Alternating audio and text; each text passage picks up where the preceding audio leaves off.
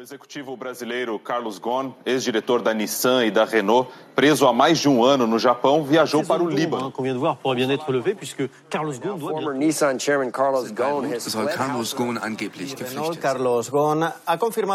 Da redação do G1, eu sou Renata Loprete e o assunto hoje é Carlos Ghosn, ascensão, queda e fuga espetacular do super executivo nascido no Brasil. Um ano e um mês depois de ser preso no Japão, o homem que mais poder acumulou na história recente da indústria automobilística voltou ao noticiário. Líbano confirmou que recebeu um alerta vermelho da Interpol, pedindo a prisão do ex-presidente da Renault e da Nissan, Carlos Ghosn. O ex-presidente da aliança Renault-Nissan fugiu do Japão, né, onde estava em prisão domiciliar. A gente vem acompanhando esse caso. A expedição de um mandado pela Interpol não significa que o Líbano tem obrigação de prender o Ghosn. Brasileiro nascido em Rondônia em 1954, Carlos Ghosn é também cidadão do Líbano, onde cresceu e da França, onde concluiu seus estudos e fez carreira no setor automotivo. Ele foi protagonista do saneamento financeiro da Renault e da Nissan, além de ter comandado a fusão de ambas com a Mitsubishi.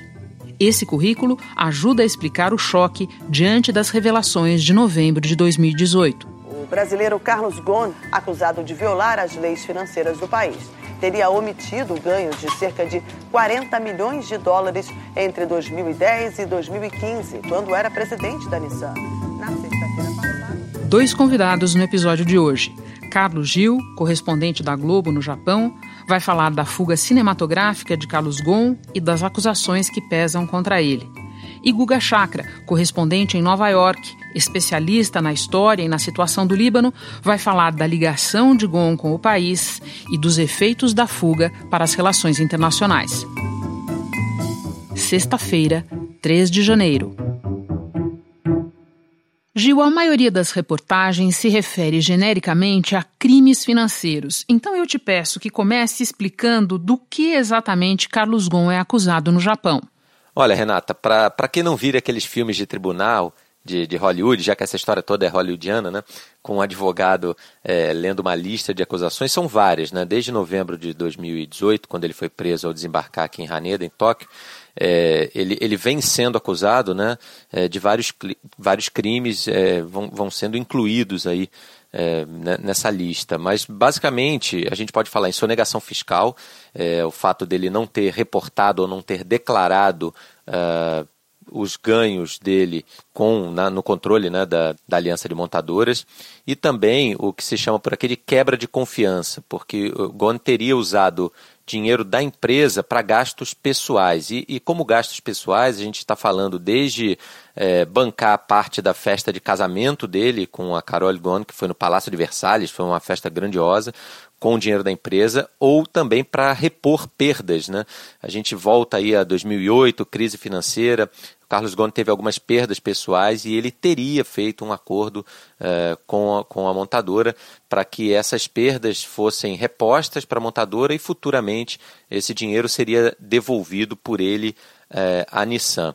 Então, basicamente, a gente pode falar nessas duas acusações, né? sonegação e quebra de confiança com uma apropriação indevida de bens ou de valores da empresa é, por parte do Carlos Goni. É claro que ele diz, ele, ele não, não nega é, exatamente tudo, mas ele diz que tudo foi feito com o consentimento é, do board, ou do conselho administrativo né, da Nissan Renault. E tem alguma cifra nessa história, Gil? Olha, são, são é, milhões e milhões de dólares. É, esse, esses valores eles, eles variam de acordo com, com levantamentos e a correção também, porque a gente está falando aí de, é, de valores referentes a anos de 2008, 2009, 2010, então tem toda a, a correção é, monetária e de juros devida a esses anos todos, mas é na casa dos muitos milhões de dólares. Bom, ele foi preso duas vezes no Japão. Nas duas ocasiões, ele pagou fianças milionárias e, com isso, ganhou o direito de ficar em prisão domiciliar, mas numa situação muito monitorada. Eu queria que você nos contasse como era a vida dele em Tóquio desde então, na domiciliar, porque os detalhes dessa vida, me parece, ajudam a explicar o choque das pessoas diante do fato de ele ter conseguido escapar. Acho que até um pouco antes disso, né? Acho que a vida dele na casa de detenção, na prisão aqui de Tóquio, o deixou como uma pessoa que, claro, frequenta as altas rodas da, da sociedade. É, parisiense, nova-iorquina, mundial, é, muito chocado, porque são, foram condições realmente muito duras que ele enfrentou. Ele foi preso em novembro de 2018 e só conseguiu a fiança em abril de 2019. O executivo brasileiro Carlos Ghosn, ex-presidente da Nissan e da Renault, deixou o centro de detenção em Tóquio pela segunda vez. Ele passou aí mais de 100 dias na prisão e na época mais fria do ano. Então, os relatos é que ele dormia num, num colchão no chão, é, a comida era uma comida de prisão, ou seja, né, nada demais. É, pouquíssimas visitas eram proibidas, é, contatos apenas com os advogados. É, ele relatava ser acordado às vezes às 4, 5 horas da manhã para interrogatórios que eram muito longos. Então, todo esse processo dele na cadeia entre novembro de 18 e abril de 19 é, o deixou muito traumatizado, tanto que ele paga a fiança duas vezes, a última delas é, ultrapassa né, valores aí, se a gente for fazer a, a, correção para o real, mais de 50 milhões de reais. Inclusive esse valor foi confiscado agora né, na justiça japonesa, porque a fiança é depositada em juízo e caso o, o réu seja absolvido, é, bom, esse dinheiro não, não fica com a com o governo japonês, não fica com a justiça japonesa. Quando ele consegue se mudar, é, aí as condições já melhoram sim. Ele estava é, morando num bairro, um bairro muito bom, chamado Azabo, é uma região bem residencial, onde vivem muitos estrangeiros, inclusive tem muitas embaixadas e consulados próximos nessa região. É, eu estive já na, na rua, no prédio, né? não entrei, claro, ele está tá fechado ali, a polícia cercando a justiça, mas é um, é um prédio que não é suntuoso, mas é um prédio assim para o padrão de vida japonês considerado muito bom e completamente monitorado. A gente vê do lado de fora, já vê, é, observei pelo menos três câmeras é, de segurança sem fio colocadas logo na entrada do prédio, o que aumenta o mistério de como ele escapou. Né?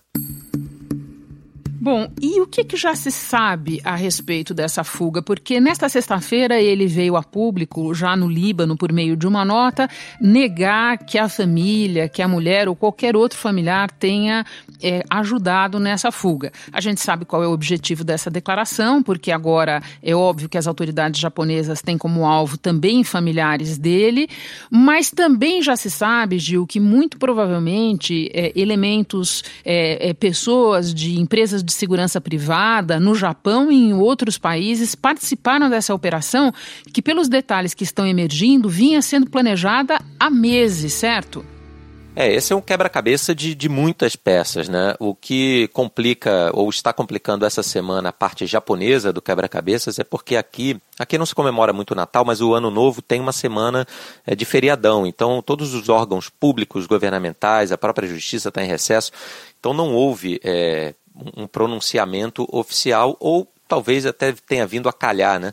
Porque a justiça japonesa, é, o, governo japonês, de modo geral, foi pego de surpresa é, e não deixa de ser um tanto quanto vergonhoso, né?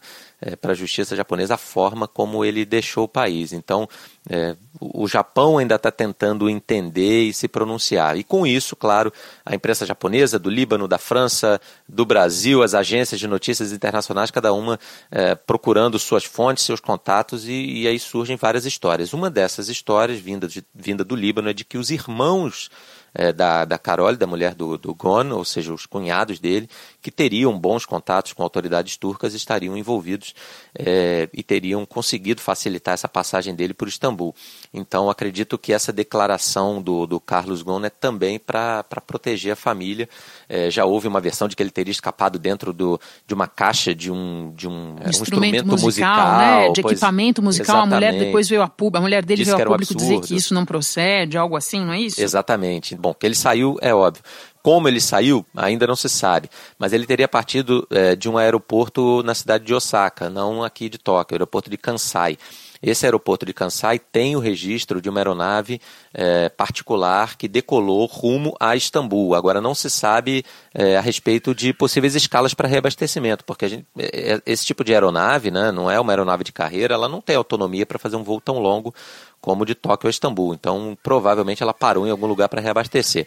Mas existe esse registro, como existem também registros é, de, uma, de uma outra aeronave saindo de Istambul e pousando em Beirute, seria a aeronave do Carlos Ghosn. Então vão surgindo todas essas, essas versões. A defesa dele aqui no Japão é aparentemente foi realmente pega de surpresa, né? O principal advogado se disse estupefato é, com a decisão tomada pelo cliente e disse que, na medida do possível, do que puderem fazer, vão colaborar com as autoridades japonesas. Agora, que isso foi arquitetado e, e enfim, organizado durante bastante muito tempo, muito planejado, acho que não, não restam dúvidas quanto a isso, porque realmente é um, uma fuga cinematográfica, né? Por falar em autoridades japonesas, Carlos Ghosn alega que o sistema judiciário do Japão é fraudulento e opera na base da presunção da culpa, que ele é feito para condenar mesmo sem provas. Pode nos contar um pouco, Gil, como é o sistema judiciário no Japão? Olha, de fato, a taxa de condenação aqui é altíssima, é, é acima de 95%. Eu acho que faz um pouco parte da, da, cultura japonesa também, né, de muita disciplina e de muita organização e muita hierarquia quando uma pessoa ela é formalmente acusada de um crime aqui, geralmente ou ela é realmente culpada ou acredita-se a população, a opinião pública e a própria justiça é, tem elementos comprobatórios suficientes para dizer que essa pessoa realmente é culpada. Então, é, ele tinha muito receio disso, essa taxa de condenação é altíssima. É, como eu, eu, te expliquei anteriormente, ele não pôde receber visitas, demorou para que ele pudesse falar com a família por videoconferência até. Houve um momento aqui durante o mês de fevereiro, mais ou menos durante o carnaval, é, quando ele no, no, Brasil, né? Bom, aqui não tem carnaval, mas eles tentaram, a defesa dele tentou uma primeira fiança, não conseguiu. As filhas dele vieram ao Japão e aí foram autorizadas a passar alguns minutos com ele na prisão. Mas realmente é um sistema uh, judiciário que ele é muito rigoroso. É, com relação, por exemplo, à fiança, com relação a visitações, com relação a responder em liberdade. Aqui prende-se primeiro, é, o réu fica na prisão enquanto a, a corte, né, a promotoria, é, vai arrolando todas as, todas as acusações e, e é muito difícil que se consiga responder em liberdade. Ouvindo a descrição que você faz, me vem uma outra questão. Há quem diga que os promotores japoneses, embora, claro, politicamente derrotados agora, se livraram de um caso muito difícil, sem provas robustas e principalmente sem confissão, porque um dos elementos dessa alta taxa de condenações no Japão é que eles normalmente pedem condenações com confissão, o que não existe nesse caso. Faz sentido isso para você? Faz, faz porque ele se recusou. Primeiro, ele se recusou a qualquer tipo de, de confissão. Inicialmente, chegou a circular uma versão de que ele teria recebido um, um documento só em japonês para assinar e ele teria se recusado. É, isso não aconteceu, inclusive confirmado assim, é, por fontes, na época com quem eu tinha contato, que estiveram com o Carlos Goni. Esse documento estava também em inglês. Ele sempre disse que nunca agiu sozinho em nada. Nenhuma operação foi feita apenas por ele. Inclusive, havia um outro funcionário, Greg Kelly, né, um executivo americano. O executivo afastado da Nissan, Greg Kelly, foi libertado em Tóquio pela Justiça do Japão. Ele tinha sido preso no dia 19 de novembro com o brasileiro Carlos Ghosn.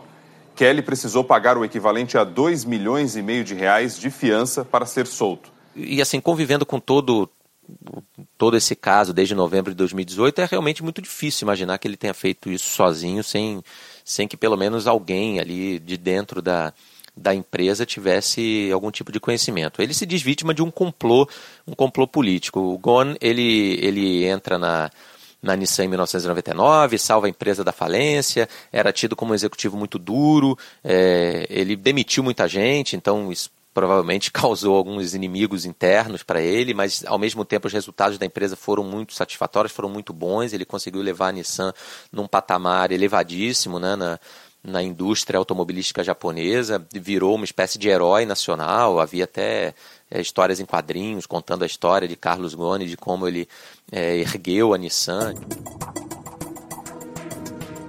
A imagem pública do Carlos Ghosn ficou realmente muito, muito prejudicada por aqui. Mas há sim um roteiro, um enredo político por trás disso, porque Ghosn era, sempre foi a favor da fusão, por exemplo, entre Nissan e Renault, e a gente sabe que os japoneses eram contra, né? os japoneses o acusavam de ser é, um agente dos franceses nessa nessa é, aliança entre uma montadora da França que tem capital, participação do governo francês em seu, no seu capital, na sua, nas suas ações, né? A Renault, e então havia esse, esse cenário que para ele atualmente já não era tão favorável, não era mais de um herói, mas sim de um estrangeiro que estava tentando vender uma empresa japonesa de maneira desfavorável para os japoneses.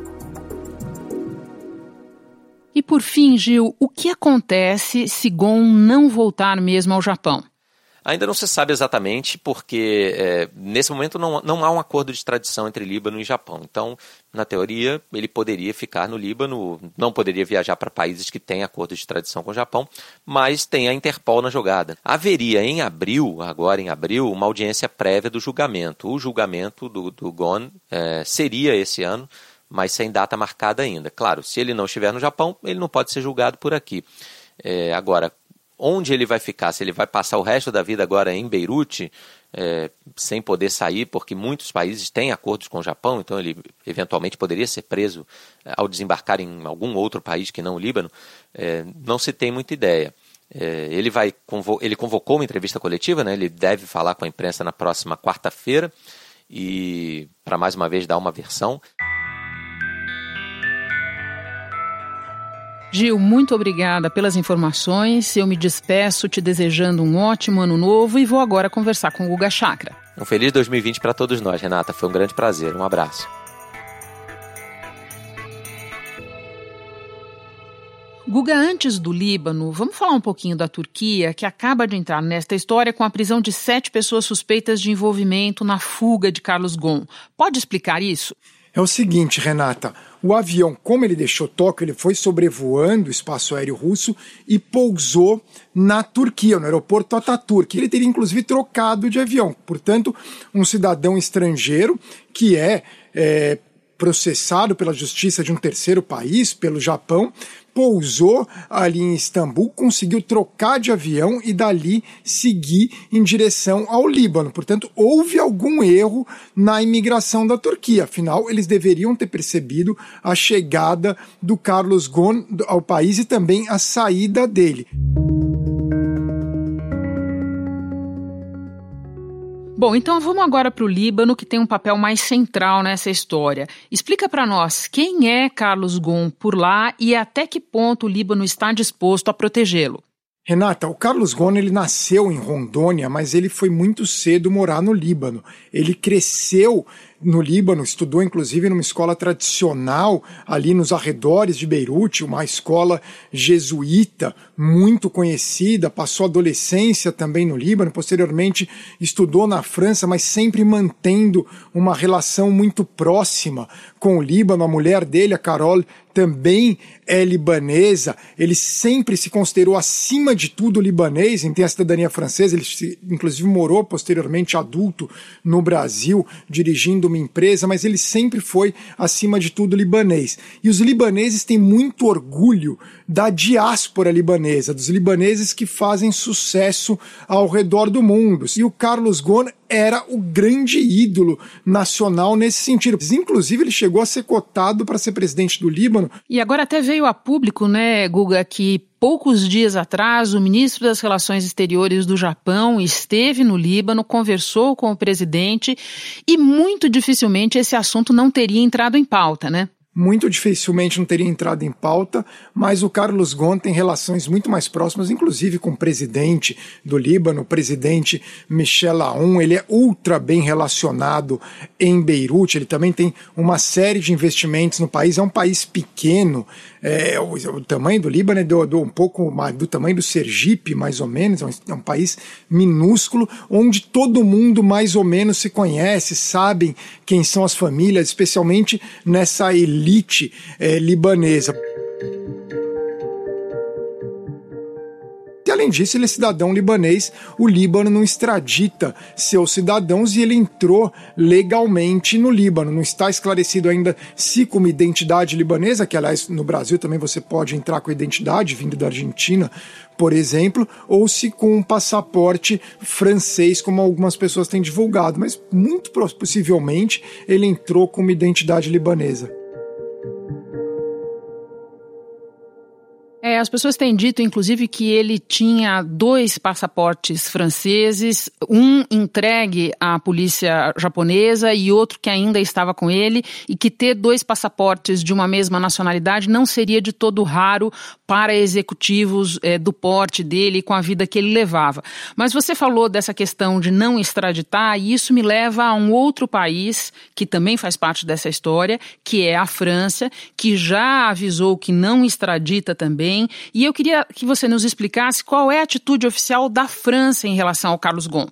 Olha, por enquanto o que a França disse por meio de uma ministra é que a França não extradita também cidadãos franceses. Portanto, o Carlos Ghosn estaria seguro para viajar à França, visto que ele é um cidadão francês. Ele poderia sofrer outros processos relacionados aos episódios, ao período que ele estava no comando da Renault, quer dizer, ele correria algum risco nesse sentido, quer dizer, diferente do cenário que ele enfrenta no Líbano, onde o principal problema dele seria ter visitado Israel, mas isso ele consegue resolver com enorme facilidade. Visitar Israel para um cidadão libanês é, em teoria, crime, mas eles analisam caso a caso, o caso dele é muito claro, a motivação que ele teria ido para Israel, teria ido a negócios como cidadão francês ou cidadão brasileiro, eles tolerariam isso, mas na França seria mais delicado, mas extraditado para o Japão ele não seria, e o grande temor dele é esse. Aliás, um dos temores do Carlos Ghosn nesse momento seria o Japão ir atrás da mulher dele, que vem sendo acusada de ter, de ter ajudado na fuga. Quer dizer, isso seria complicado, porque um dos grandes dramas do Carlos Ghosn era não poder conversar com a Carol em todo esse período que ele estava ali preso no Japão. Com raríssimas exceções, ele era obrigado a não se comunicar com a mulher. Sim, foi uma das condições impostas para que ele pudesse passar para aquela espécie de regime domiciliar. Agora, Guga, na nossa conversa aqui, nós já falamos de Líbano, Turquia, França e, claro, do Japão, onde Gon é acusado de crimes financeiros. Portanto, esse é um caso que tem repercussões no mundo dos grandes negócios e também nas relações internacionais. No teu entender, Guga, qual é o impacto do atual estado de coisas, ou seja, de Gon no Líbano e tendo escapado das autoridades japonesas? Olha, se ele fosse um terrorista que tivesse agido contra os Estados Unidos, por exemplo, aí seria complicada a permanência dele no Líbano. Os, libaneses fariam uma negociação com os Estados Unidos que tem uma enorme força para pressionar o Líbano. Dentro do Líbano, ele não deve correr muitos riscos, não. Inclusive, acho que ele até vai conseguir circular com relativa facilidade pelo país. É interessante frisar que aqui nos Estados Unidos ele enfrenta alguns problemas, fez alguns acordos, mas ele não pode dirigir dirigir uma empresa americana nos próximos 10 anos. Guga, por falar em segurança, o... lembrando aqui que o Líbano foi palco de grandes protestos recentemente, protestos que têm como pano de fundo a crise econômica, mas também a percepção de corrupção, de desigualdade, de injustiça. O que é que você espera da mistura do caso Carlos Gon nesse caldeirão?